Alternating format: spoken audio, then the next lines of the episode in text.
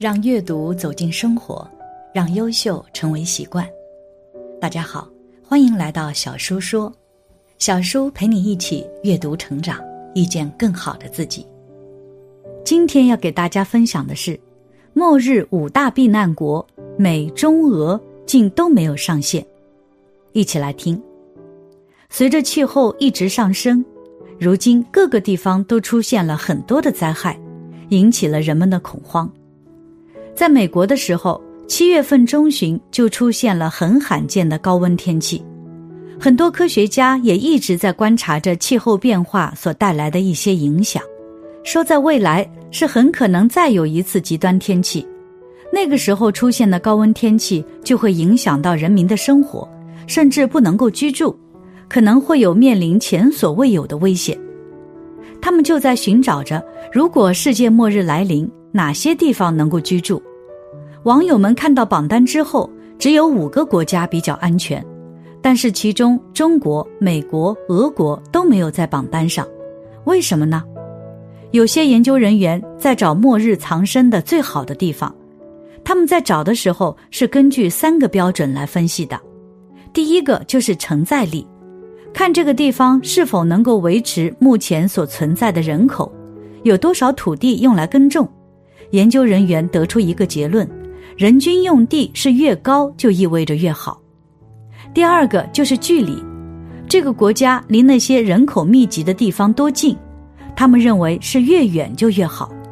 第三个条件就是自给自足，这个国家是否可以生产再生能源，有制造能力吗？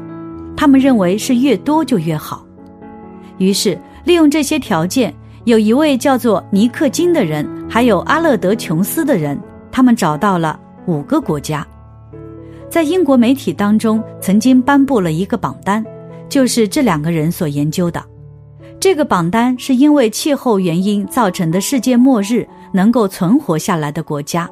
很多人看到这个榜单之后很惊讶，上面只有五个国家能够活下来，有着新西兰、冰岛，还有英国、澳大利亚以及爱尔兰。那些人对这样的评判标准有着很大的疑问。很多人都很好奇，为什么会这样选择呢？原因是这样的：我们根据数据来看，新西兰其实在各个项目的指标当中都是能够达标的国家，因为这个国家的地理位置很好。从历史上来看，新西兰附近出现的极端天气非常的少，于是，在将来概率也会比较低。而且从地理上看，这个地方是温带海洋性气候。而且距离赤道大约有四千五百零六公里左右，气候比较凉爽。新西兰的绿植还有树木覆盖面积也比较大，如果气温得到上升是没有坏事的。根据官方数据来看，这个国家有着百分之四十的一级能源是来自可再生能源，新西兰的能源能够满足将近百分之七十五的需求，所以他们并不害怕气候危机。除此之外，新西兰有着很多个海岛组成的，人口密集较少。如果世界毁灭之后，不会担心有着难民的涌入，而且这里的农业水平比较发达，可以自给自足，所以新西兰才会脱颖而出，是一个理想的居住地点。值得一提的是，在疫情爆发的时候，新西兰基本就不让其他国家的人进入，内部也开始封锁。一定程度上防止了病毒的传播，新西兰的保护意识是很强的，而且据报道说，在过去的十年，那些有钱的人、富豪，他们都在新西兰买房，希望能够为世界末日做好准备。其中有一名亿万富翁彼得蒂尔，他就在新西兰已经买了房子。对于他们来说，这可以说是天灾保险，能够在未来有着藏身的地方。第二个是冰岛，排名在第二位。冰岛这个地方有着很丰富的自然资源，还有着可再生的资源，就有着地热等资源。其他地方还有着水力发电厂。冰岛上非常的冷，随着气候的变化，气温在慢慢的升高，但是耕地上就会比较稳定。美国有一个商会叫绿色商会，他们说冰岛上的土地会结冰。应该是不太适合去居住。但其实，在冰岛的农产品有着一半都是可再生能源进行生产的。那些农民可以利用温室以及天然的地热蒸汽，这两个条件可以让植物得到光合作用。除此之外，在冰岛上的海岸线附近还有着很多的渔业资源，可以解决粮食危机。第三个就是英国。有些研究人员在调查的时候发现，在英国有着很多可以用的农田，气候也比较温和，还有着丰富的降水。如果遇到气候危机，这也是一个适合居住的地方。但是在未来的时候，他们的能源只够维持一段时间，因为他们现在一直在开发自己的能源。如果大量开发，在未来也许就会不够用。第四个是澳大利亚。在这个地方只有一个岛州，就是塔斯马尼亚岛。如果面临了气候问题，影响就会比较小。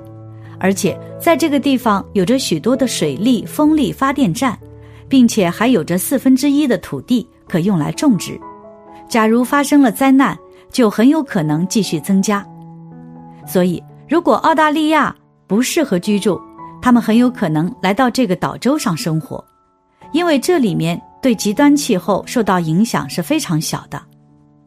第五个是爱尔兰，排在榜单最后一个。这个国家是北爱尔兰与爱尔兰共和国结合的，气候上是与英国很相似，降水丰富，土地比较肥沃，是种植的天然条件。而且在爱尔兰人口比较少，能源的需求也就比较少。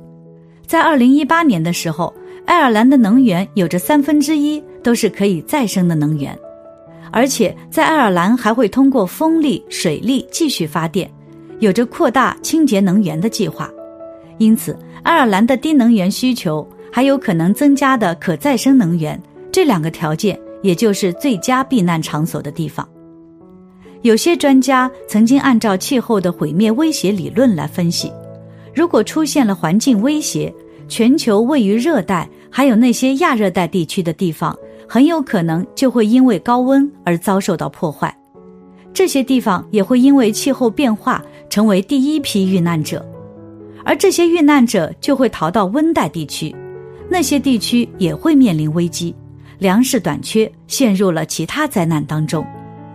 很多人问，为什么美国、德国、中国、俄国等一些大国没有能够入榜？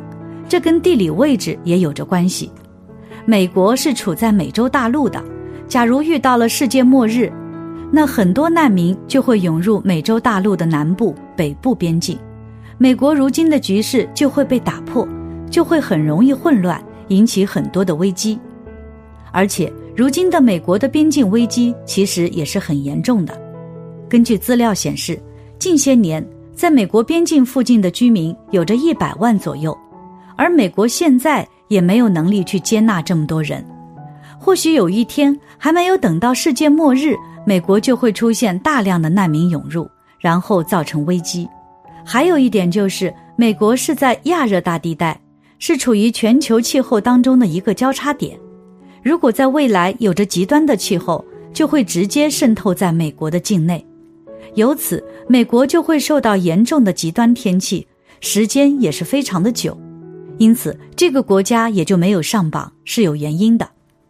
中国和俄国也是这样，因为人口众多，在未来可能也会影响到。从这些我们就知道，在未来的发展当中，与如今的科学发展其实并没有太多关系。不过，这样的分析只是根据现阶段的局势来进行分析的，未来还是说不清楚。